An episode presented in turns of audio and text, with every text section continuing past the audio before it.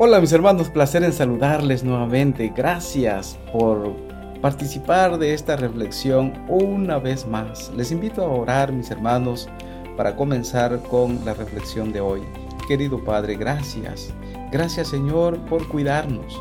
Gracias porque ya desde temprana hora, Señor, tú estás con nosotros para ayudarnos, para motivarnos, para dirigirnos y que a través de tu palabra, Señor, en esta mañana podamos entender tu voluntad. Bendice a cada uno de mis hermanos donde quiera que se encuentren y ayúdanos, Señor, para que podamos entender tu voz, entender tu palabra en este día. En el nombre de Cristo, nuestro querido Salvador. Amén. Mis hermanos, en Colosenses 3, 12 al 13, la palabra de Dios dice, Ustedes tienen que vestirse de tierna compasión, bondad, humildad, gentileza y paciencia. Sean comprensivos con las faltas de los demás. El título de nuestra reflexión es El amor no es irritable. Qué reto tan grande, ¿verdad, mis hermanos? El amor no es irritable. El amor es una brisa tranquilizadora, no una tormenta en potencia. Tu primera reacción ante los problemas puede dejarles a tus hijos lecciones de carácter positivas y refrescantes o recuerdos dolorosos también sobre cómo no comportarse bajo presión. Mis hermanos, ser irritable significa estar cerca de la punta de un cuchillo, al límite siempre cerca del pinchazo. Sí, enseguida expresamos irritación en lugar de mitigar los sentimientos. No solo probamos la amargura de nuestro corazón, sino que se la hacemos probar también a los que nos rodean. Mis hermanos, el amor no se ofende, dice 1 Corintios 13, 5. Y la palabra de Dios aquí en este pasaje dice, no es rudo, el amor no es sufrido, es benigno, el amor no siente envidia, el amor no es jactancioso, no se engríe. Sí, mis amados hermanos, la Biblia dice que el amor no se ofende con facilidad y perdona con rapidez. Así lo declara 1 Corintios 13:5. El amor no se irrita fácilmente, no es temperamental, malhumorado, ni sarcástico y dañino. Cuando somos gruñones en casa, mostramos lo opuesto que el amor nos llama a manifestar. Nuestros hijos en algún momento expresan eh, algunas cosas como ira, pero muchas cosas, ¿verdad? Aprenden de nosotros. Y a veces, pues, no hay reconciliación. Pero estamos, mis hermanos, aprendiendo todos los días de que solamente en Cristo podemos encontrar también el ejemplo maravilloso. La Biblia nos expresa, mis hermanos, que nosotros no somos perfectos ante Dios, pero Él no nos envía un rayo para castigarnos cada vez que fracasamos. En cambio, demuestra suma paciencia con nosotros al invitarnos a restaurar la relación con Él. Sí, mis amados hermanos, la palabra de Dios así lo presenta en segunda de Pedro capítulo 3 versículo 9.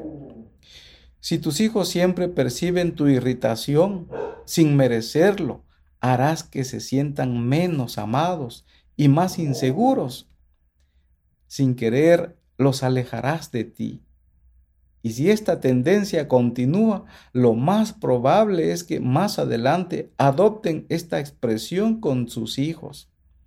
Y entonces la historia se repite, mis hermanos, y repitan así un patrón dañino de generación en generación. Por lo tanto, decide no seguir permitiendo que problemas menores generen reacciones exageradas. Proponte dominar tus emociones. Decide controlar tus palabras. Cuando la frustración comience a crecer en tu interior, y deja que el amor dirija tus expresiones, acciones e incluso tu semblante. La irritabilidad suele brotar de dos manantiales amargos, el estrés y el egoísmo. Eso vimos ayer, el egoísmo. Te pregunto en esta mañana, ¿estás trabajando demasiado, gastando de más o luchando contra el enojo en otras áreas de tu vida? ¿Te falta descanso, ejercicio o una mejor nutrición? ¿Qué te falta? ¿Acaso alguna deficiencia espiritual está consumiéndote el corazón y el alma? Tu relación con Dios, tu matrimonio y tus hijos siempre deben ser las mayores prioridades de tu vida. Deja que la palabra de Dios te guíe, te guíe a relacionarte mejor con los demás. Mis hermanos, en Colosenses 3, 12 y 14, la palabra de Dios nos presenta cosas importantes y la palabra de Dios dice, vestíos pues como escogidos de Dios, santos y amados, de entrañable misericordia, de benignidad, de humildad, de mansedumbre, de paciencia, soportándoos unos a otros y perdonándoos unos a otros. Si alguno tuviere queja contra otro, de la manera que Cristo os perdonó, así también hacedlo vosotros. Al orar en medio de la ansiedad, a protegerte de trabajar de más y a recordarte que uses el día de reposo para descansar, adorar y redirigir tu energía para cada semana. Eso es parte de la vida. De esa manera Dios guiará tu vida. Deja que la palabra de Dios te guíe a relacionarte mejor con los demás. El amor trae libertad cuando te lleva a perdonar en lugar de, de, guardar rencor. El amor trae libertad cuando te lleva a perdonar en lugar de guardar rencor. Te ayuda a ser agradecido en lugar de otra cosa a priorizar a tu familia en lugar de sacrificarla por un ascenso en el trabajo. Realiza una verificación mentalmente y quizá descubras alguna razón escondida detrás de tu elevado nivel de irritación. Lleva esta área ante Dios y pídele con sinceridad que te perdone, pero también debes tomar la iniciativa debes tomar la decisión de cambiar. Mi hermano, mi hermana, cuando acudimos a Dios en busca de ayuda y reconocemos nuestras faltas, su espíritu fuerte y amoroso trae paz, trae consuelo, trae sabiduría en medio de nuestras circunstancias frustrantes. Y su palabra nos da discernimiento para que podamos parecernos más a Él y brindar dirección y vida a aquellos que más amamos. ¿Y quiénes son ellos? Claro que son nuestros hijos. Hoy mismo decide comenzar a reaccionar con amor frente a tus hijos. En lugar de irritarte, empieza elaborando una lista de las áreas en las que necesitas disminuir el estrés en tu vida.